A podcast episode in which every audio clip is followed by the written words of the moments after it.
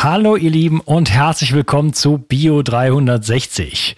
Ich habe in diesem Interview mich mit äh, Markus Lauk unterhalten und der Markus ist zwei Jahre lang um die Welt gereist und hat die sogenannten Blue Zones besucht.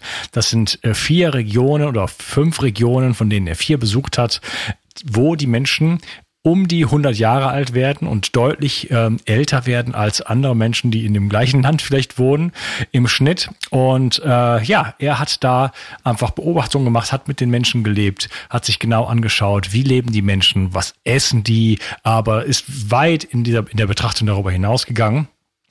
Und ähm, ja, wir unterhalten uns darüber, was waren wirklich so seine Erfahrungen und was sind so seine Erkenntnisse aus dieser ganzen Zeit. Und das ist ein super spannendes Interview. Es hat super viel Spaß gemacht.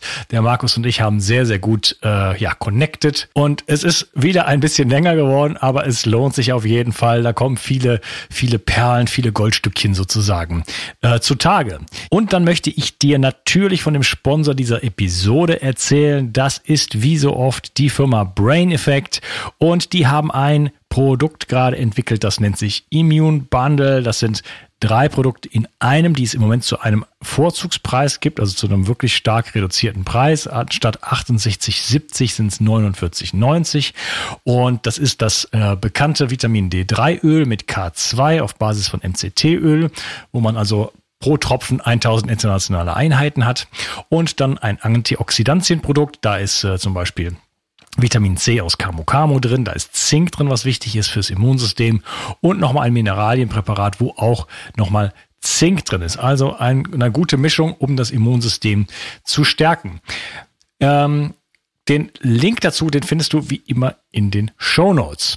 Und zum Thema Immunsystem. Ich weiß nicht, ob du dich schon in meinen Newsletter eingetragen hast. Wenn nicht, dann solltest du das in Erwägung ziehen. Ich habe das ganze Thema nämlich für mich ein bisschen entdeckt und aktiviert und da gerade in den letzten Wochen, äh, glaube ich, sehr, sehr viel Mehrwert geliefert und sehr, sehr schöne Mails geschrieben, wo ich ganz tolle Reaktionen auch drauf bekommen habe, wo die Leute einfach sagen, wow, das ist mal was.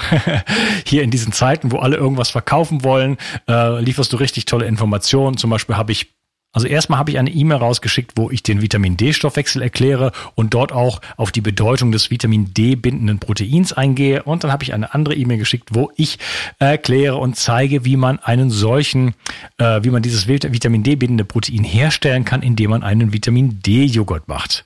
Ähm, deswegen, du siehst, es lohnt sich auf jeden Fall und ich werde in Zukunft da ähm, noch mehr Gas geben und versuchen, wirklich auch auf diesem Wege einfach dir nochmal weiterzuhelfen und da viel Mehrwert zu bieten und interessante Informationen zu bieten auf jeden Fall. Ähm, Im Moment findest du auf jeden Fall den Newsletter-Eintrag in den Show Notes immer. Das wird sich in nächster Zeit noch mal ein bisschen ändern, ähm, aber da wird er immer sein. Also ganz unterhalb von allem steht noch mal so ein kleines Fensterchen, wo du dich eintragen kannst. Und äh, ja, dann äh, bis bald in meinem Newsletter. Und jetzt geht's gleich los mit der Episode. Viel Spaß. 360. Zurück ins Leben.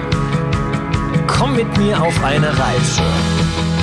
Eine Reise zu mehr Energie und fantastischer Gesundheit. Ich möchte dir das Wissen und den Mut vermitteln, den ich gebraucht hätte, als ich ganz unten war. Dabei will ich dir helfen, wieder richtig in deine Energie zu kommen. Zurück ins Leben. Hallo Markus und herzlich willkommen zu Bio 360. Schön, dass du hier bist. Ja, hallo Unkas, hallo liebe Zuschauer und Zuhörer. Ja, ähm, wir wollen uns darüber unterhalten, was sind so die Geheimnisse der hundertjährigen, der äh, langlebigsten Völker auf der Erde und ähm, ja, ähm, ausnahmsweise mal nicht das, das Thema Corona bedienen, sondern mal was anderes, mal was Nettes. Wie, was kann man für seine Gesundheit tun und was hast du so ähm, gelernt aus deinen Erfahrungen? Du hast eine große Reise gemacht, du hast ein schönes Buch geschrieben. Erzähl doch mal, wer du bist und was du machst und wie du überhaupt zum Thema Gesundheit gekommen bist. Ja, also zum Thema Gesundheit bin ich äh, eher über einen persönlichen Schmerz gekommen. Und zwar habe ich mich vor 18 Jahren auf die Waage gestellt und äh, drei Dinge bemerkt. Ja, zum einen ähm, ja, 27 Jahre alt, dann 27 Kilo Übergewicht und zu dem Zeitpunkt auf Platz 27 äh, in den deutschen Singlecharts. Also so richtig fett im Musikbusiness unterwegs gewesen. Und das war für mich so der Punkt, auch an dem mir mein Arzt zum Beispiel gesagt hat, hey Markus, hör mal zu, wenn du so weitermachst, ja, dann äh, sehen wir uns nicht mehr so oft. Und äh, das hat mir dann zu denken gegeben. Und da gab es nochmal so einen Auslöser, als ich in der Umkleidekabine stand. Ähm, ganz schlechtes Licht, ganz gemeiner Spiegel. Und äh, ich ziehe mich gerade um, guck zur Seite in diesen Spiegel und ich habe einen Schock bekommen, weil ich dachte, wirklich, da steht ein fremder Mann, äh, oder was macht dieser fremde Mann in meiner Umkleidekabine? Und das habe ich so ein bisschen wirken lassen. Und das war für mich so der Punkt, wo ich gedacht habe, okay, es gibt kein Zurück mehr. Zu dem Zeitpunkt habe ich wirklich zwei Schachteln Zigaretten am Tag geraucht. Ne, und als Musikproduzent nur im Studio, also nicht im Fitnessstudio, sondern im Musikstudio rumgesessen. Ja, immer sitzen den ganzen Tag, ne? Zwölf Stunden, 14 Stunden sitzt ja, man da, ne? Ja. Habe ich ja auch früher gemacht. Wahnsinn. Genau, und du bist ja da auch äh, unterwegs gewesen. Ne? Und von daher sitzt halt viel rum, auch teilweise viel Stress. Und äh, ja, dann verliert man so das Gefühl zu seinem Selbst, zu seinem Kern. Und dann äh, reagieren halt unterschiedliche Leute unterschiedlich drauf. Bei mir war es halt so, ich nehme halt zu, ja, so als Schutzmechanismus ähm, halt einfach einen Puffer aufgebaut, ja, der auf jeden Fall nicht gesund war. Und ähm, das war für mich so der Punkt, wo ich gesagt habe, okay, ähm, ich beschäftige mich mal mit dem Thema Gesundheit. Jetzt im Nachgang kann ich das so sagen. Damals war es eher nur so, scheiße, ich will das nicht. ja, ich will, dass es anders ist. Ja, und äh, habe dann für mich erstmal selber einen Weg gefunden, ähm, gesünder zu sein. Fand das dann super spannend, wie schnell das geht, wenn man ein paar Stellschrauben dreht dann wieder auf die richtige Spur zu kommen. Und habe gedacht, wow, das ist doch super. Ich äh, will mich gerade sowieso beruflich umorientieren. Ich habe ja ursprünglich eine Bankausbildung gemacht, BWL studiert und dann halt äh, dieses Musikbusiness hochgezogen. Und äh, so habe ich dann wirklich Ernährungswissenschaften dann angefangen zu studieren und auch beendet. Und dann ähm, gemerkt, Ernährung ist auch ein wichtiges Thema. Aber wenn wir die Psyche nicht äh, wirklich ähm, auf den Punkt bringen, bringt einem das ganze Ernährungswissen auch nichts. Ja? Und deswegen nochmal einen Masterstudiengang oben drauf gesetzt mit dem Schwerpunkt Psychologie. Und äh, aus meiner Sicht war das eine schöne Kombi. Und ja, mittlerweile seit zwölf Jahren ähm, an einer Hochschule im Gesundheitssektor habe ich einen Lehrauftrag, ähm, ja, den ich vor kurzem abgegeben habe, weil ich mich jetzt ausschließlich um mein neues Buch und meine eigene Expertise dann kümmere. Also ganz grob mal die Eckdaten halt, wie ich zum Thema Gesundheit gekommen bin. Und wirklich so dieser persönliche Antreiber und dann aber auch ähm, die berufliche Perspektive, die ich mir jetzt ähm, ja über die letzten Jahre äh, dann aufgebaut habe. Also 2003 bin ich final aus dem Musikbusiness ausgestiegen. Also schon ein bisschen her. Ja, das ist, das ist bei mir auch so ungefähr. Also bei mir war es so ein bisschen kurz, kurz vorher. Ja. Ich bin dann, äh, habe eine Südamerika-Reise gemacht und danach war es irgendwann irgendwie vorbei, das Ganze. Ja. Und ähm, ja, da haben wir so auf jeden Fall Parallelen. Äh, Mus mhm. Musikbusiness. Ähm, bei mir war es dann Krankheit, bei dir war es äh, ja auch irgendwo ja. halt Übergewicht und so, ne? Mhm. Und dann mhm. ist man ja wahrscheinlich nicht mehr so fit. nee, gar nicht. nee, nee. Weil ich erinnere mich äh, auch noch so an die äh, erste sportliche Intervention, die ich dann selbst durchgeführt habe, nämlich Laufen. Und äh, zum, zum Thema Fitness, wie fit ist man da so nach so einer Zeit? War halt wirklich so fünf Minuten gelaufen. Weil, also vor der Musikerzeit war ich wirklich recht sportlich, muss ich dazu sagen. Ich habe auch noch Turnschuhe zu Hause gehabt, laufen gewesen, fünf Minuten, da steckt man natürlich diese ganze Energie rein. Jetzt wird alles anders, ja. Ja. Und nach fünf Minuten war das Spiel schon vorbei. Ich da war alles anders. ja, habe danach zwölf Stunden geschlafen, als äh, hätte ich so eine Weltumrundung gemacht, so gefühlt. Und war am nächsten Tag total gerädert. Ne? Wach auf und denke mir so, oh, was habe ich gestern gemacht? Ne? Genau, also so, so mit Fitness oder so ist da nicht mehr viel gewesen, ne? Dann danach. Und, aber das ist ja das Schöne. Man kann es wirklich selbst verändern. Das ist halt ähm, schön, sowas weitergeben zu können. Ja, und da werden wir uns jetzt darüber unterhalten, intensiv. Ja. Äh, also wer jetzt das Ganze auf äh, YouTube sich anschaut, dann sieht man, also du hast auf jeden Fall die Kurve gut bekommen. Du bist ein attraktiver junger Mann sozusagen. Schlank und so. Scheint wieder fit. Ähm, und das ist, das ist ja so eine, so eine gewisse Gnade, ja. oder? Äh, der liebe Gott und die Natur oder wie man es nennen will, ja. äh, hat einfach Gnade parat für einen, oder? Das heißt, man kann irgendwie unglaublich Scheiße bauen. Und ja. wenn man dann aber anfängt, äh, ein paar, ja. so wie du das nennst, Stellschrauben zu drehen, einfach äh, sich auf ein bisschen Bewusstsein, sage ich jetzt mal, ähm, bekommt und dann einfach denkt, mhm. okay, jetzt vielleicht sollte ich mal was für mich tun, anstatt gegen mich, dann ist dann auch Gnade da und dann gehen die Dinge auch irgendwie wieder in die richtige Richtung, oder? Das ist ja schon fast ein Wunder. Ja, und vor allem das Spannende auch, äh, wie schnell das gehen kann. Also gerade so die ersten äh, Schritte, weil wenn der Körper jetzt nichts gewohnt ist, ja, also man hat äh, jahrelang nichts gemacht und jetzt wird man mit äh, Trainingsreiz äh, irgendwie dann konfrontiert, ja, dann muss der Körper sich ja anpassen. Ne? Also das, was du als Gnade sagst, ist dann praktisch für den Körper eher so, oh, wie kann ich äh, demnächst besser damit klarkommen? Also ich muss mich anpassen, ja. Und das Spannende ist, also die ersten ähm, Veränderungen, die sind wirklich sehr schnell. Ne? Und da ist halt wirklich dann so die, die Kunst, äh, etwas zu finden, was man mit einem guten Gefühl langfristig selber machen möchte. Das ist so das, was ich vielen Leuten mitgeben mag, ähm, weil dieses einfach nur machen, weil man den Effekt haben will, ne, also, also ich möchte jetzt irgendwie fitter sein, jetzt muss ich das machen, ja. Ah, das ist dann kurzfristig vielleicht okay, aber ist immer auch mit einem schlechten Gefühl verbunden.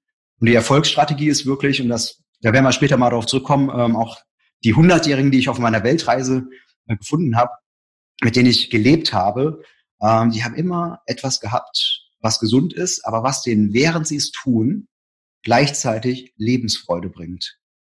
Ja, und das ist so äh, was, ähm, was ich für mich gelernt habe. Am Anfang ist es vielleicht gut, über Automatisierung erstmal in die Positivspirale reinzukommen. Also ich habe zum Beispiel früher viel Fernsehen geguckt und habe mir dann einfach äh, ein Fahrrad gekauft. Also ich bin dann nachts um drei oder vier aus dem Musikstudio nach Hause gekommen. Ja. Und als ich gedacht habe, jetzt verändere ich das, ähm, habe ich mir erstmal so ein Fahrrad vor den Fernseher gestellt. Weil es war klar, Fernseh gucken ist blöd, ne? Was macht man dann? Man war die ganze Zeit im Studio, man isst dann natürlich total viel. Jetzt habe ich mir selbst ähm, das Versprechen gegeben, ja, ich darf Fernseh weitergucken, weil es bringt mich erstmal runter. Also damals. Jetzt, ich habe ja keinen Fernseher mehr. Ne? So, so. Aber der Fernseher läuft nur, wenn ich Fahrrad fahre. Hast du das denn mit so einem Dynamo gekoppelt, dass der genau. Strom da ja, so, nee. ja, das wäre noch kreativer gewesen. Nee, ich musste mir schon selbst vertrauen, ja, aber es wäre natürlich noch besser. ähm, aber so viel Selbstvertrauen in mich hatte ich schon, ja. Das wäre okay. Das hat natürlich zwei Effekte gehabt. Zum einen äh, habe ich mich natürlich mehr bewegt als vorher, weil ich wollte ja Fernsehen gucken, also muss ich auf diesem Bike sitzen. Und zum anderen gucke ich natürlich weniger Fernsehen, weil am Anfang ist die Strecke, die ich fahren kann, gar nicht so weit. Mhm. Das ist so, am Anfang habe ich so ein bisschen mit Tricks gearbeitet über die ähm, Automatisierung. Also wenn du etwas machst, was du sowieso machen willst, was erstmal positiv aufgeladen ist, häng doch da die neue Gewohnheit mit dran, also koppel das. Und nachher brauchst du das alte gar nicht mehr, weil du in so eine Positivspirale schon reingerutscht bist. Ne? Und das war ähm, ganz gut. Aber jetzt heutzutage wäre das nichts für mich. Also ich war jetzt ähm, heute Morgen zum Beispiel laufen, also draußen in der Natur und so ähm, und brauche halt diese, diese Brücke auch nicht mehr. Ne? Also langfristig wirklich finden, was einem, was einem Spaß macht und kurzfristig kann man ruhig auch so ein bisschen tricksen. Ne? Das ist so meine Erfahrung, gerade bei Menschen, die vielleicht noch nicht so viel gemacht haben oder die jetzt einfach äh, die Veränderung erstmal einleiten wollen. Ne? Das ist erstmal gut zu spüren, ah, es verändert sich was. Ja, davon möchte ich mehr wie kann ich das gestalten, dass es mir Spaß macht. Ja, aber erstmal ins Machen kommen, ist das das Wichtigste. Ja, auf jeden Fall. Das Machen ist immer das Wichtigste. Und äh, das ist ein super Tipp, das mit etwas zu ja. verbinden, was man schon im Leben hat, was einem Spaß macht. Ja. Ne? Und da so, so ein Vehikel zu haben. Das ist ja auch so ähnlich, ja. wie eigentlich Gedächtnis funktioniert. Man kann sich Dinge mhm. besser merken, wenn man es mit etwas verbindet, was man schon kennt. Ja, ne? ja. Und äh, ja, und das ist immer schön, wenn man sich irgendwas vornimmt und sagt, ich gehe jetzt, ich muss jetzt, ja. ich muss jetzt gesund sein, ich gehe jetzt joggen, so, ne? ja. das ist so der Klassiker. Ja, und das macht einem dann null Freude. Und dann lässt man es halt irgendwann wieder, oder? Oder ich gehe jetzt in die Muckibude und äh, ja, irgendwann hat man dann noch ein Jahr lang oder zwei Jahre lang die Mitgliedschaft bezahlt. Das ist halt genau. der Klassiker. Ja. Äh, weil das irgendwie keinen Spaß macht. Ne? Also da muss man schon schauen, ja. ähm, wie man da äh, ja was was was findet für sich, was halt wirklich auch Freude bereitet. Ja, erzähl doch mal ja. kurz. Du hast ein Buch geschrieben, sag mal, wie das heißt und äh, ja. was was hat es damit auf sich? Ja, ich muss gerade mal gucken, wie es heißt. Ähm, ich schau mal hier. Ups, ah, da ist es. Zufällig, ja. Also das ist jetzt äh, das aktuelle Buch. Ich habe ja mehrere Bücher geschrieben. Ähm, das würde ich auf jeden Fall empfehlen. 100 weil, Jahre erfüllt Leben. Genau, 100 Jahre erfüllt Leben. Die Weltreise zu den 100-Jährigen. Äh, weil da wirklich das ganze Wissen der letzten ähm, 18 Jahre von mir drin steckt. Unter anderem auch äh, das Wissen der Weltreise. Ich war ja ähm, zwei Jahre lang unterwegs in den sogenannten Langlebigkeitsregionen. Und das sind so Regionen, wo sehr viele Menschen, also ganze Populationen, zum einen älter werden als der Rest der Welt und zum anderen aber auch gleichzeitig gesund bleiben. Also wenn ich habe Leute besucht, die äh, im Schnitt also 100 Jahre gelebt haben und von den 100 Jahren waren die zwei Jahre krank. Mhm. Ja, so manche am Ende, die zwei Jahre am Stück und manche so übers Leben verteilt. Ja, so und ähm, genau, und diese Erkenntnisse aus dieser äh, Weltreise ähm, sind halt in dem Buch. Und da gibt's halt unterschiedliche Lebensbereiche, auf die ich eingehe. Und in diesen Lebensbereichen, also vier Lebensbereichen, kann halt jeder für sich so die Strategien der Hundertjährigen dann prüfen, ne, ob das für einen etwas Sinnvolles sein kann und dann natürlich übernehmen. Ne. Und das Spannende hier schon mal vorneweg, äh, obwohl es komplett unterschiedliche Länder und Kontinente sind und komplett unterschiedliche Lebensweisen dort vorhanden sind, sind die Prinzipien die gleichen. Das fand ich so spannend. Ne? Und da ist immer die Frage, wie können wir uns an diese Prinzipien zurückerinnern? Ja, weil bei Gesundheit gibt's in der Regel nicht viel neu zu erfinden, sondern wir müssen eigentlich eher die Dinge, die uns ungesund machen, erstmal wieder aussortieren und meine Meinung der, äh, über die Menschheit ist halt, dass jeder Mensch intuitiv schon eine Ahnung hat, was ihm gut tut und was nicht. Ja. Und es ist eher wieder so ein Aufdecken des Guten, ja. Und diese Prinzipien helfen einem dabei, genau diese guten Dinge, die man selber in sich trägt, wieder aufzudecken. Ja. Das ist so der Ansatz dahinter. Ja, und die äh, Regionen, die du besucht hast, das sind ja nicht irgendwelche zufälligen Regionen, die du selber sozusagen nee. äh, irgendwo gefunden hast und durch eine ja. super lange Reise, sondern das sind die sogenannten Blue Zones. Ja. Äh, das ist äh, stammt von der Arbeit von äh, Dan Büttner, ich weiß gar nicht, wie man den ausspricht. Ja, Büttner in, äh, in äh, Englisch, aber wir würden sagen Büttner, ne? So. Mhm, okay, Büttner, alles klar. äh, vielleicht kannst du das, das mal ein bisschen erzählen, was damit auf sich hat. Ja. Genau, also jetzt hier National Geographics, die hatten mal ähm, so Forschungsgelder äh, zur Verfügung gestellt und der Dan Büttner hat dann äh, praktisch im Auftrag von National Geographics mit deren Forscherteam erstmal diese Langlebigkeitsregionen statistisch ausfindig gemacht. Ja, also das, das ist mal eine sehr aufwendige Arbeit gewesen und dann gab es halt diese Regionen, wo man gemerkt hat, okay, langes Leben und gleichzeitig lange gesund. Ja. Und genau, also Dan Büttner ist dann auch mit den Forscherteams dann in diese Region äh, gereist und hat dann geschaut, hey, woran kann das liegen? Wie leben die Leute eigentlich? Und hat dann nachher auch Rückschlüsse gezogen, äh, was da so die ähm, Erkenntnisse sind. Das Spannende ist, also ich hatte auch äh, so über den Dan Büttner bin ich tatsächlich auf diese Blue Zones gekommen tatsächlich. Äh, ich fand das Buch und die Herangehensweise super spannend Deswegen bin ich ja nachher auch selber in ähnliche Regionen, teilweise sogar in die gleichen Regionen gereist.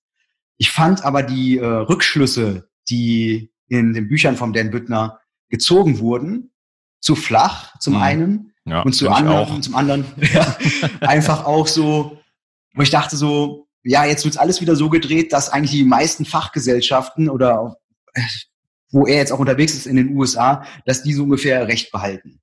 Ne, so. Also man sagt was, was dann möglichst wenig äh, Leuten wehtut. Ähm, und da war ich so ein bisschen enttäuscht. Ja. Und dann dachte ich mir, okay, ähm, ich, mich interessiert jetzt einfach. Ich will einfach selber in diesen Regionen unterwegs sein. Und mein Vorteil ist ja, also im Vergleich auch zum Dan Büttner, ich meine, er hat eine super Arbeit gemacht, richtig toll, gefällt mir gut, außer die Ergebnisse nachher. Ähm, ich bin halt ja ähm, studierter Ernährungswissenschaftler. Ja, und ich bin jemand, der ähm, Prävention ähm, auch im Masterlevel studiert hat. Das heißt, ich kann Gesundheitsthemen nochmal auch von der Studienlage anders beurteilen als jemand, der einfach eine Reise macht mit einem guten Herzen. Klar, gute Statistiker dabei gehabt, Ähm, aber Statistiker, ähm, eine Statistik ist erstmal Technik. Ja? Technik, ohne zu wissen, wie äh, Gesundheit funktioniert, da fängt es ja schon an, was ist gesund, ja, ähm, ist halt schwierig. Das heißt, man hat Zahlen, die man auswerten möchte. Das geht bei Krankheit und Tod relativ gut. Aber wenn es um so Gesundheitsförderung geht und Beurteilung eines Lebensstils, äh, hört irgendwie da schon ähm, die Kompetenz auf, ja. Und das war so spannend. Deswegen hatte ich gedacht, komm, das mache ich jetzt mal. Diesen Job übernehme ich. Mit meinem Wissen ähm, gehe ich jetzt mal hin und äh, lebe erlebt selber mal diese Regionen und ähm, lebt mit den Menschen zusammen. Und ich muss sagen, für mich war das nochmal ein komplett anderes Bild als das, was ich gelesen habe. Ja, weil ganz andere Dinge hochkommen. Nehmen wir als Beispiel jetzt hier. Der Büttner sagt ja hier, in Japan essen die Leute Reis, ne, so, und da wird ja ganz viel reininterpretiert. Ist jetzt Reis gut oder soll man lieber Low Carb ähm, essen? Das ist das wäre komplett die Diskussion, die, um die es eigentlich gar nicht geht. Ja. So, wenn man nämlich zum Beispiel auf Okinawa isst, dann merkt man, zum Beispiel, ah, okay, die Leute essen Reis, ja, okay. Aber wenig, zum Beispiel. Das heißt also, was also schon mal nicht mehr berücksichtigt wurde, ist ähm, die Mengen. Ja, ah, die essen nicht nur wenig äh, Reis, sprich Kohlenhydrate, die essen von allem wenig. Aha. So, das heißt, man ist dann immer auf eine Sache aus und man verliert diesen Gesamtkontext komplett aus den Augen. So, und das heißt, was man da zum Beispiel rausziehen kann äh, auf Okinawa ist eben nicht, ah, die essen jetzt Reis, Kohlenhydrate sind gut, ja, oder die essen Fisch, Fisch ist gut, sondern was man rausziehen kann, ist, die Menschen auf Okinawa essen sehr, sehr wenig, ja, was schon mal dazu führt, dass sowas wie Übergewicht eigentlich bei der älteren Generation gar keine Rolle spielt und noch nie gespielt hat. Die essen wenig. Und die essen traditionelle Lebensmittel in traditionellen Mengen. Sprich, die ähm, essen die Sachen, also die Hundertjährigen, die Sachen, die aus dem Garten kommen, die essen auch Tiere, aber die Tiere wachsen äh, ganz normal auf. Das heißt, es ist keine Massentierhaltung. Ja. Und auch da, äh, die hundertjährigen Okinawaner zum Beispiel essen jeden Tag Schweinefleisch. Ja, ist in Asien sehr beliebt. Äh, ne? Gesundheitsnahrung sozusagen. Ja, so, aber das Spannende ist, wenn man jetzt hier wieder zurück in Deutschland ist, also erstmal, was ich sagen will, ist, ich sage nicht, esst äh, Schweinefleisch, sondern ich will einfach nur sagen, ähm, sie essen's, ja, und es hat nicht, die Leute nicht davon abgehalten, äh, 100 Jahre gesund zu bleiben, ja.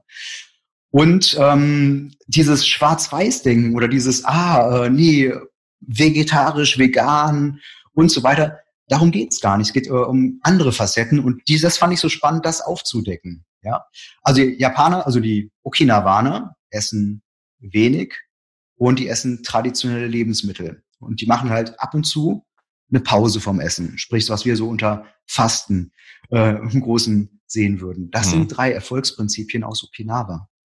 Und ob die dann jetzt mal einen Fisch auf dem Tisch haben und so weiter, klar, kann man auch diskutieren. Aber das ist für mich erstmal die zweite Ebene. Und für uns wäre erstmal wichtig, in den westlichen Nationen, ja, wo jetzt jeder zweite übergewichtig ist. Ja, es ist ja, hat ja nichts mit Ästhetik zu tun. Also es geht immer gar nicht um ein Schönheitsideal oder so, sondern eher um die Konsequenzen. Ja? Hm. Und äh, die meisten sogar auch äh, Adipositas 1, also mit einem BMI von über 30. Und das ist ja wirklich auch als Krankheit im ähm, internationalen Schlüssel ähm, kodiert. Ähm, das kriegt man relativ gut in den Griff bei fast allen Menschen, einfach über die Menge der Lebensmittel, die man isst. Ja? Und das heißt, bevor ich dann überlege, esse ich jetzt Reis oder lieber Fisch oder lieber das, sollte man sich überlegen, wie kann ich satt werden, Genuss haben und gleichzeitig, während ich das habe, nicht zu viel essen. Ja, ja. Und, und die Qualität natürlich steigern. Ja, klar. Ja. Deswegen also, also das ist ja, also Fleisch ist ja nicht gleich Fleisch. Ne? Das ist ja, ähm, wie ist das Tier aufgewachsen? Welche Hormone und Medikamente hat das Tier gegessen oder einfach nur Gras? Ne? Also jetzt hier, das sind so einfach so Sachen, das hat natürlich eine große Einflusskraft auf die Fettsäurezusammensetzung ähm, des Fleisches und so weiter dann nachher. Ne? Das darf man nicht vergessen. Ja, ja, ich rede mir da den Mund fusselig, was Weiterhaltung angeht. ähm, ja. Äh, ich habe dein Buch gelesen und ich war sehr ähm, also erleichtert, dass du nicht die gleichen mhm. Schlussfolgerungen sozusagen ziehst wie dieser Dan, weil ja. äh, das ist ja so ein bisschen auch so gewesen, dass das so ein bisschen wie ähm, ja. äh, wie Ansel Keys war, oder? Mhm. Der, hat die, der Ansel Keys ist dieser dieser berühmte ja. äh, äh, Wissenschaftler, der diese ähm, Seven Country, diese sieben Länderstudie mhm. gemacht hat, die eigentlich eine, ein, ein, eigentlich eine 21 Länderstudie war, aber die anderen ja. äh, 14 äh, äh, Länder genau, das Ergebnis genau. nicht supportet, was er haben ja, wollte, ja, genau. weil er ja von der Zuckerindustrie ja. gesponsert war und dann wurde daraus ja, ja. die sieben Country Study, wo dann genau. gezeigt wurde, aha, äh, äh gesättigtes Fett, also tierisches Fett in erster Linie äh, ist die Ursache für Herzkrankheiten, was natürlich mittlerweile völlig debunked ist. Äh, das war eine völlig gefälschte Angelegenheit sozusagen. Ja. Und ähm, so ein bisschen war das ja so mein, was ich so gelesen habe, äh, auch bei dem ähm, mit dem Dan, da, da sind dann auch nicht alle, ja, ja. alle Ergebnisse so mit eingeflossen in seine, was er dann genau. hinterher pub, äh, äh, publiziert hat, oder? Genau, das ist, äh, das ist schön, dass äh, du das genauso siehst. Ähm, auch mit dieser sieben Länder-Studie, das finde ich einfach fantastisch. Ich glaube, sogar in der Ausgangsbasis waren sogar 55 Länder mit dabei. Und dann gab es, also das ist so unglaublich, ja. Und das ist ja genauso der Punkt, also wie entstehen ähm, Ernährungsempfehlungen, ja. Und ähm, das ist äh, unglaublich, äh, wie Ableitungen gemacht werden. Also das ist so, ich vergleiche das tatsächlich immer mit, also stell dir vor, du hast ein Formel 1 Auto und dieses Formel 1 Auto ähm, geht immer als erstes durch die Ziellinie, gewinnt immer. Dann kommt ein anderes Modell von einer anderen Marke raus und in der nächsten Saison gewinnt dieses Modell immer. Ja? Und dann guckt man sich an, was haben die zwei Modelle gemeinsam? Oder findet man raus, okay, alle, das, was sie auf jeden Fall gemeinsam haben, ist äh, nicht die Farbe, äh, nicht die gleichen Reifen, sonst die haben eine Schraube, die ähm, dementsprechend in beiden Autos vorhanden ist. Und dann wird es gemacht. Erfolgreiches Formel 1 Auto heißt eine Schraube. Nämlich genau diese. Warum? Weil das war in diesen beiden drinne, in ja. den anderen Autos nicht. Dann nimmt man tausend Schrauben, wirft die auf einen Haufen und sagt dann, das ist jetzt ein wundervolles Formel 1 Auto, das wird noch besser sein als anders, weil es hat tausend von diesen Schrauben. Ja. Und dann merkt man nachher, äh, uh, diese Schrauben, ja, äh, die äh, sind gar nicht so schnell. Ne? Ja. Und dann sagt man aber, okay, zieht man Rückschlüsse von diesem Schraubenhaufen auf das Auto und sagt dann, ach, in diesem Auto ist diese Schraube drin, die Schrauben funktionieren ja nicht so gut, also ist das ein schlechtes Auto. Das, das heißt also, das ist das zum Beispiel, was mit Fructose passiert, ja.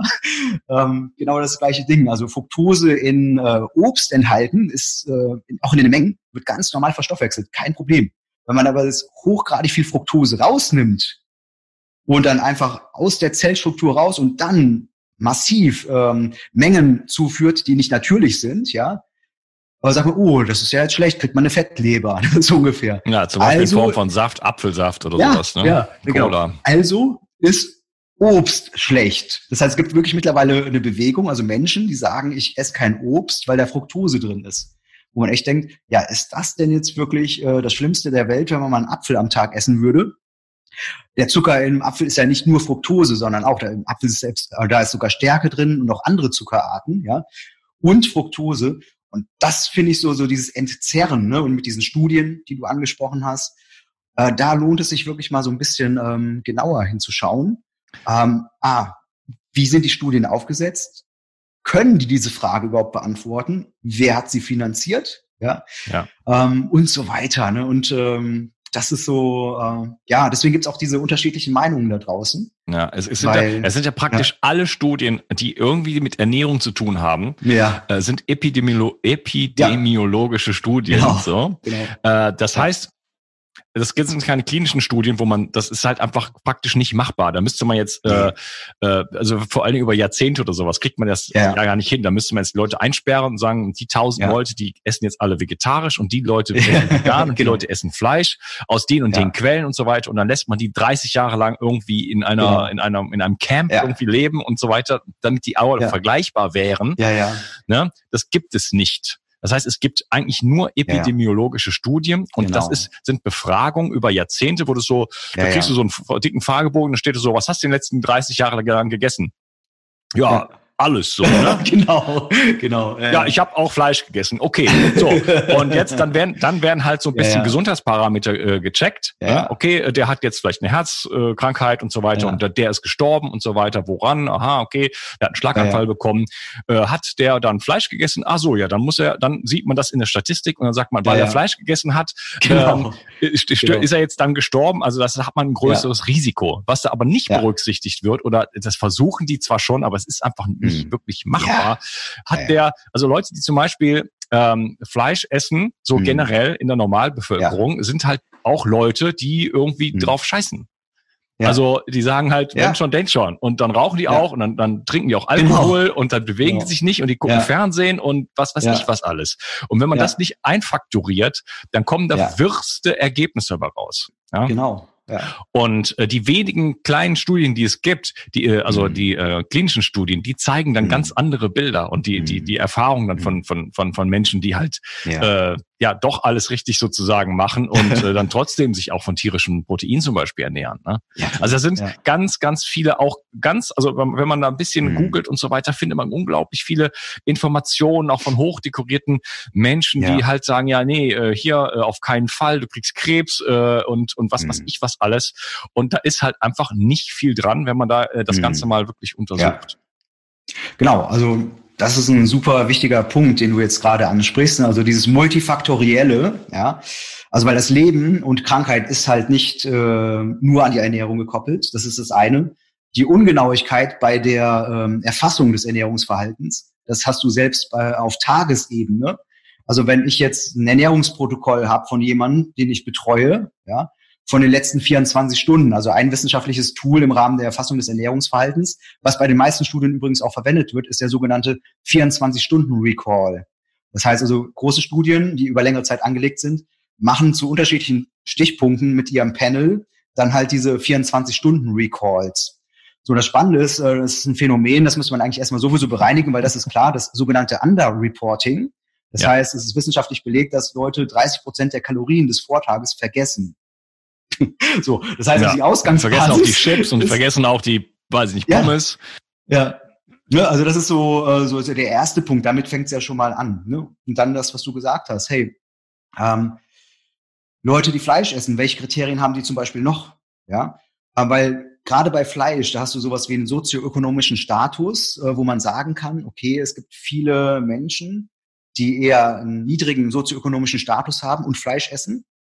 Und es gibt auch welche, die sind äh, anders. Ne? Also und aber die Masse der ungesunden Leute, ja, ist halt dementsprechend automatisch Fleisch. Aber deswegen sind sie nicht ungesund, sondern bei mir ist immer so, ich sage meinen Leuten immer, also wenn du Fleisch magst, achte auf eine gute Qualität, also isst ruhig Fleisch und verhalte dich wie ein Vegetarier. Das ja. ist so meine Empfehlung, äh, weil was zeichnet zum Beispiel ein Vegetarier zum Fleischesser in der Masse aus? Höherer sozioökonomischer Status, also höheres Bildungsniveau, ähm, höhere Gesundheitsaffinität, also für Gesundheitsthemen, also beschäftige dich mit Gesundheit, besseres Bewegungsverhalten, also beweg dich besser und mehr. Ja? Und das ist so für mich so die Aussage. Also wenn ich jetzt bei im Fernsehen sitzen würde in einer Talkshow, dann würde ich sagen genau das sagen so hey iss ruhig Fleisch, wenn es dir schmeckt, in gewissen Mengen. Achte auf die Qualität, sprich, dass die Tiere gut gehalten worden sind, vielleicht sogar Gras gegessen haben, dass du da schon mal Omega-3-Fettsäuren, DHA und EPA sogar im Fleisch drinne. Ja.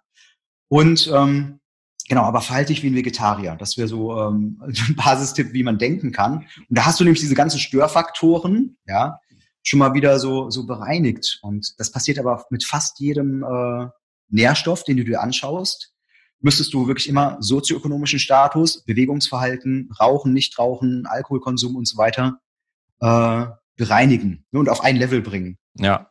Das, wird, alles nicht gemacht. Also welches, welche Fleischqualität wird dabei überhaupt äh, konsumiert? Ja. Ne? ja genau. die, die, ganze China Study, äh, ja, ja. die haben minderwertigstes Protein genommen und dann Krebs, äh, Mäusen, die im Labor kein, kein Mikrobiom oder die schon Krebs hatten und haben denen dann irgendwelches minderwertiges Protein gegeben, haben dann gesagt, ah, guck mal, und dann haben die danach noch mehr Krebs bekommen. So, siehst du, äh, genau. Fleisch macht Krebs. Ja. Also das ist eine riesen bekannte Studie und das ja. ist halt wirklich ganz schlechte Wissenschaft. Und da ist da noch die Frage, ja. womit esse ich denn das Fleisch? Ja? Ja, ja. Esse ich das im Burger mit meinem Ketchup, mit meiner. Mayonnaise? Ja. und ähm, es ist bei den epidemiologischen Studien kein einfaches Wort. Ähm, in Europa mhm. zum Beispiel oder im Westen ist es so, dass wir halt, also jemand, der gesund sein möchte, der geht halt eher in Richtung äh, Vegetarismus, mhm. Veganismus, wie ich auch selber. Mhm. Mal, ich habe mhm. diesen ganzen, ganze ja, Seite auch gemacht, weil ich dachte, mhm. ich muss, muss was tun für meine Gesundheit, ja, ja. oder? Das heißt, mhm. wir haben so dieses Bild, auch gerade bei, vielen Frauen, dass mhm. das gesund ist. Und das heißt, in dem Moment, wo ich mich dafür entscheide, entscheide ich mich ja für Gesundheit und mache dann ganz viele der anderen Dinge. Ne? Also ich genau. mehr raus genau. und mache hab ein bisschen weniger Stress und bewege mich mehr und so weiter. In genau. Asien ist das Gesundheitsbild ja. ein anderes. Da ist nämlich, mhm. ähm, da die denken, äh, je, je mehr Fleisch man isst, desto gesünder ist man. Und da ja. sind, zeigen die Epidemiolo epidemiologischen Studien genau, genau das Gegenteil, ja, weil das Bild, äh, das ist, mhm. Ähm, wer, wer, wer, wer, wem es, wem es gut geht, wer gesund ist, der isst halt viel Fleisch und die essen, wer weiß mhm. wie viel Schweinefleisch. Zum Beispiel auch in mhm. Korea, die eine sehr, sehr gute ja, ja. Küche haben. Ja. ja. Ja, das ist ähm, spannend. Ne? Also erstmal auch wieder die Frage, was ist gesund? Ja, ähm, auch wieder die, welche Geschichte erzählt man sich dazu? Welches Gefühl geht auch vielleicht damit einher, wenn ich etwas esse und schon immer ein schlechtes Gefühl habe? Angenommen, ich esse dreimal am Tag, was die meisten ja so ungefähr machen. Ich habe dreimal am Tag ein schlechtes Gefühl, weil ich denke, oh, ich esse jetzt hier etwas, was äh, nicht gesund ist, ja. Oder man isst die gleiche, ähm, das gleiche Lebensmittel und hat immer ein gutes Gefühl dabei. Also muss man das mal auf 30, 40, 50 Jahre hochrechnen, dreimal am Tag essen, ja, so irgendwie 1000 Mahlzeiten im Jahr mal 30, also 30.000 mal ein gutes Gefühl im Vergleich zu 30.000 mal sich schlecht fühlen. Ja, und da weiß man auch, dass irgendwie auch die Emotion äh, hormonell eine große Wirkung hat, dass Hormone wiederum eine große Auswirkung haben auf die Verstoffwechslung von Lebensmitteln. Und das sind also so Sachen, also das ist, ne, also da sind, ist man weit von weg man denkt halt eher hier bei uns in Klischees. Und äh, das, was du gesagt hast mit äh, eher vegetarisch-vegan, ist im Moment ja so ähm, ein Positivtrend äh, im Rahmen der Kommunikation, sagen wir es mal so. Ähm, ich habe da aber auch eine ganz klare Meinung zu. Ähm, und äh, ich war selber zum Beispiel auch vegan, aber zu einer Zeit, als du als Veganer der absolute Außenseiter warst. Ja. Und zwar war ich vegan äh, 2003 im Jahr 2003 bis 2005.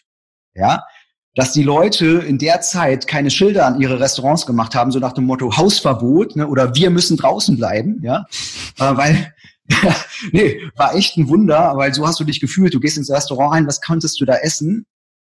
Die Beilagen ja. und selbst beim Salat. Ne, ich meine, Honig ist ein tierisches Produkt, darfst du als Veganer nicht essen, ja. Hm. Das heißt also, du konntest eigentlich äh, beisitzen und äh, eine Ofenkartoffel essen. Ja. ja. So. Und ähm, deswegen. Mit nix. ja, genau, genau. Ja, also was haben wir dazu? Ja, hier irgendwie Sauerrahm. Ah, okay, geht nicht. Äh, sonst irgendwas Butter geht auch nicht. Na super. So, und heutzutage ist es ja eher umgekehrt. Ne? Aber was ich sagen will, ist, ich bin über meine Reise, ich war dann erstmal vegan, also ein bisschen vegetarisch dann danach. Und über die Reise bin ich tatsächlich wieder äh, auch zum Fleisch gekommen. Ähm, und das muss jeder für sich selber entscheiden. Ne? Also auch was hat man für Gründe? Also wenn es jetzt ethische Gründe sind oder wenn es um Tiere geht, ähm, absolut klar, dann macht man das genau so. Mache ich einen Haken dran. Ja, wobei, Wo wobei die Ethik, ja. die ganze Ethikdiskussion, ja. da, da könnten wir uns vielleicht ja. auch noch drüber unterhalten, aber da ist, da stimmt, stimmt ja vieles auch nicht. Ne? Ja, ja. Also mir geht es da durchaus auch um Ethik und äh, mir geht es durchaus um den Planeten und auch das, das Wohl der Tiere. Ja, ja. ja. ja. ja. deswegen, das ist für mich wieder äh, nachvollziehbares äh, Motiv, wo ich sagen kann, äh, wer jetzt so solche Motive hat, äh, finde ich das gut. Wo ich jetzt ähm, das in Frage stelle, ist bei folgender Gruppe, die sagen, ich esse vegan, weil es ist gesünder. Äh, da kann ich sagen, äh, das kann keine Studie tatsächlich ähm, belegen. Ne? Also es ist so, genauso wie dieses, äh, kennst du den Film Game Changers? Kennst ja, du das? ja, leider. Also ich habe den Film nicht gesehen, ich habe die ganzen, die ganzen Debunks ja, ja. gesehen. Ja. Äh, das ist ja, das ist ja okay. alles von vorne bis hinten äh, stunken und erlogen, was da in dem Film drin ist. Ja, und selbst wenn es wahr wäre, das ist spannend von der Argumentation, das ist einfach nur, weil es jetzt gerade auch aktuell ist, dieser Film, ne? äh, halt Hochleistungssportler, der ähm, irgendwann mal dann halt vegan ist ne? und der ist äh, vegan und ist jetzt Hochleistungssportler und relativ erfolgreich. Was die Leute dann wieder nicht sehen ist, der wäre sehr wahrscheinlich genauso erfolgreich, hätte er mal ein Ei gegessen zwischendrin. Also wäre nicht vegan gewesen. Und das Witzigste ist, was dann komplett ausgeblendet wird, ist, genau. Und für jeden Veganen Hochleistungssportler, der erfolgreich ist, gibt es 800 nicht vegan und dann sagt man, aber wenn du Leistung bringen willst, dann musst du. Und das, da hört es für mich auf. Dann sage ich, sorry, stopp, da bin ich auch so, äh, nehme ich auch gerne Schelte in Kauf oder andere Meinungen, sagen, stopp, ähm, das wird jetzt dogmatisch, äh, das hat jetzt nichts mehr mit äh, Sachlage und Logik zu tun. Wie gesagt, jeder entscheidet es selbst, wie er es macht. Nur was ich äh, selber ähm, für falsch erachte, ist halt zu sagen, ich esse vegan, deswegen gesund, ja, weil das haut nicht hin. Das ist ungefähr so, wie wenn wir sagen würden, gelbe Autos sind äh, besser als rote Autos. Ja die Frage, was ist denn das für ein Auto? Ja, ist das jetzt ein Ferrari oder wie auch immer, der jetzt einfach mal gelb ist, ja, und vergleiche das mit einem roten, äh, was nehmen wir da, ähm, Trabant oder sowas, ja.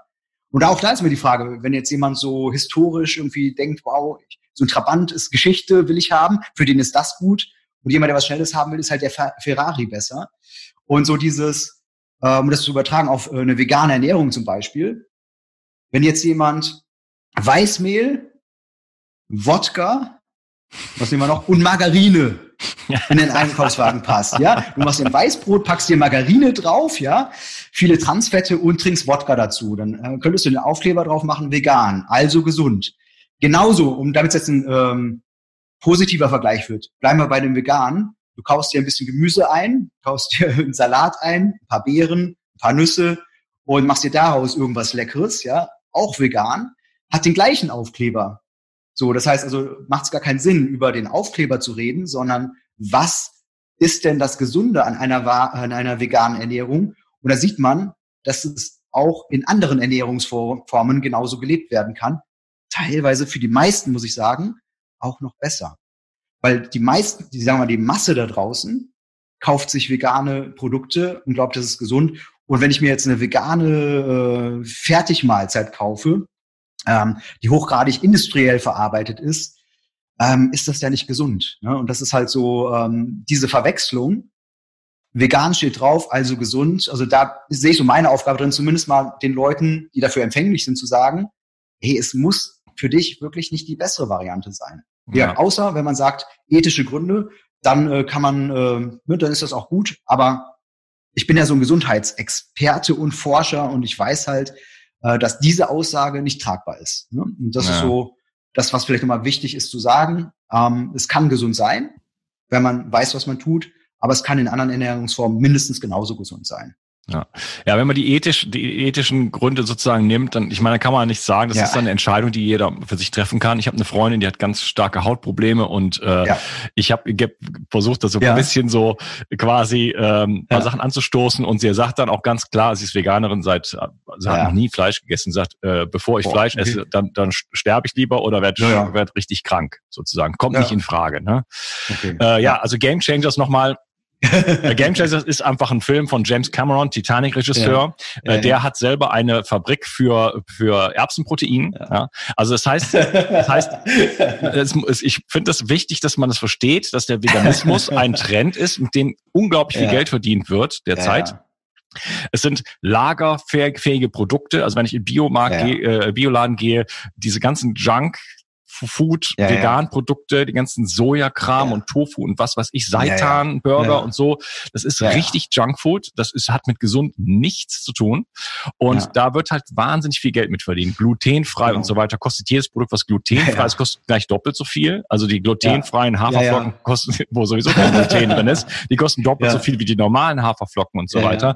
Das ist einfach eine Industrie und die Sachen sind besser lagerbar und so weiter. Und das ist einfach, mhm. wird einfach gepusht.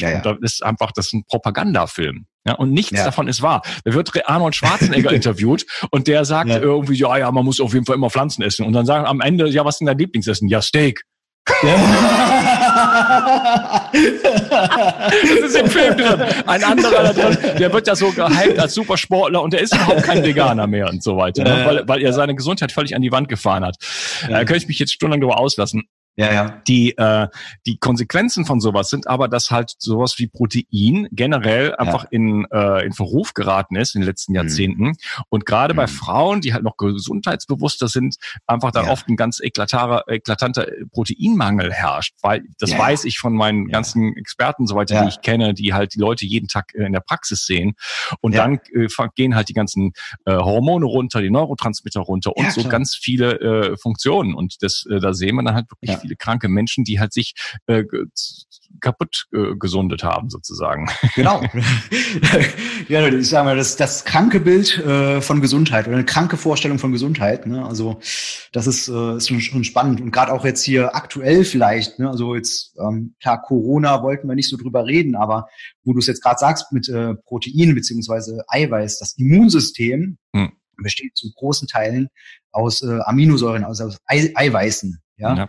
Das darf man auch nicht vergessen. Das heißt also, wenn ich mich da die ganze Zeit in so einem Defizit halte, äh, ist das alles andere als gesund. Das heißt, meine Abwehrfähigkeit äh, geht ganz, ganz, ganz stark zurück. Ja. Ja. Also das ist so, sind so Sachen klar. Deswegen, und das ist äh, deswegen spannend, finde ich mal schön, dass wir uns äh, auf so einem Level jetzt auch mal austauschen können. Aber das ist schön, dass du auch diese Arbeit machst, weil das ist sehr selten. Weil es gibt meist, die meisten Menschen da draußen denken in Schubladen, äh, lassen keine andere Meinung zu also ich bin offen für, ich habe eine ganz starke Meinung, die aber relativ offen ist. Und wenn mir jemand ähm, glaubhaft darlegt, äh, warum gewisse Dinge anders sind, äh, dann bin ich offen und äh, wenn das dann auch nachvollziehbar ist und plausibel, kann ich das auch annehmen. Ja? Mhm. Ich habe auch schon so ein paar Irrtümer gehabt, ne, so auf dem Weg meiner meiner Reise. Und es geht ja gar nicht um richtig falsch, sondern eher so ein bisschen diese diese Differenzierung mal offen zu legen, so wie wir das jetzt hier mal machen damit auch andere Leute mal merken, ah, okay, so kann ich das auch betrachten. Und dann macht man sich wieder selber einen Reim drauf. Und was ist so griffig, was ist so stimmig für einen auch. Ähm, aber diese Sichtweisen fehlen halt vielen, weil ähm, Ernährung ist ja jetzt einfach Unterhaltung zum Beispiel. Es ist einfach ein Unterhaltungsprogramm. Ernährung ist eine Religion, Zugehörigkeit und so weiter. Es steckt ja ganz viel Emotion drinne in dem Thema. Ähm, ja, und deswegen, also das ist so ein sehr, sehr ähm, individuelles Thema, ein sehr heikles Thema. Und ähm, ich hatte ja schon mal wirklich äh, Morddrohungen bekommen, ne? weil äh, ich im Fernsehen äh, eine Aussage zum Thema Milch getroffen habe. Also von daher, das einfach nochmal so, wie emotional ein ja. einziges Lebensmittel sein kann, ne, basierend auf einer ganz neutralen Aussage, die ich da getroffen habe. Also das ist schon schon ein sehr, sehr emotionales Feld. Und das ist gut, sich das mal bewusst zu machen dass das so emotional ist, die Emotionen mal ein bisschen zurückzustellen, damit wirklich auch zumindest ein Teil des Großhirns äh, eher mal rational überprüfen kann, was davon hält eigentlich auch so einer Logik ähm, Begründung einfach mal stand und was bricht zusammen. Ne? Also das ist das ist schon ähm, ja schön, sich auf dem Level mal auszutauschen. Ja, ja, ja macht Spaß. Wir, wir, haben schon diesen Teil schon mega ja. überreizt. Ähm, lass mal hier den Cut machen und dann im nächsten Teil weitersprechen, denn wir wollen ja erstmal jetzt mal äh, wirklich wissen, was hast du gesehen, wo warst du, ja. äh, was, was sind da deine Erkenntnisse gewesen, oder? Das machen wir dann auf jeden Fall im nächsten Teil. Schön, dass du hier warst und äh, ja, wir sprechen uns dann. Dankeschön. Bis Tschüss. bald. Tschüss. Die Versorgung mit essentiellen Mikronährstoffen ist eine der wichtigsten Gesundheitsstrategien. Du brauchst sie für den Energiestoffwechsel in den Mitochondrien, für deine Entgiftung und normalen Stoffwechselfunktionen. Dabei ist es heutzutage schwieriger denn je, diese Mikronährstoffe über die Nahrung aufzunehmen. Dazu kommt noch, dass wir heutzutage durch die vielen Stressfaktoren, denen wir ausgesetzt sind, einen höheren Bedarf haben. Ich habe diesen Bedarf erkannt und war mit den bisherigen Produkten am Markt schlichtweg nicht zufrieden oder einverstanden. Daher habe ich mich aufgemacht und das wahrscheinlich umfangreichste Multinährstoffpräparat am deutschen Markt entwickelt. Das Ergebnis nennt sich 360 Vital. Und dieses Produkt enthält alle wichtigen Vitamine in der richtigen Form und Dosierung, zahlreiche wichtige Mineralstoffe, Pflanzen- und Heilpilzextrakte, Antioxidantien wie zum Beispiel Astaxanthin und Resveratrol, Coenzym Q10, 50 Milliarden darmaktive Bakterien und vieles mehr. Dabei habe ich natürlich auf die höchste Rohstoffqualität geachtet und darum enthält 360 Vital zum Beispiel keinerlei Zusatzstoffe. Das liegt alleine auch schon daran, dass gar nichts mehr in die Kapseln hineingepasst hätte. Mit 360 Vital bekommst du also eine Grundversorgung für deine Mitochondrien und aktivierst deine körpereigenen Entgiftungsfunktionen und deinen Stoffwechsel. Daher ist 360 Vital auch ein Grundelement in meinem Entgiftungsprotokoll richtig entgiften. Mit 360 Vital ersetzt du praktisch alle Nahrungsergänzungsmittel in deinem Schrank und bekommst alles in höchster Qualität und erleichterst damit dein Leben. 360. Zurück ins Leben. Komm mit mir auf eine Reise. Eine Reise zu mehr Energie und fantastischer Gesundheit. Ich möchte dir das Wissen und den Mut vermitteln, den ich gebraucht hätte, als ich ganz unten war.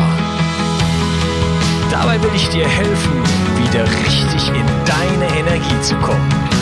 Zurück ins Leben.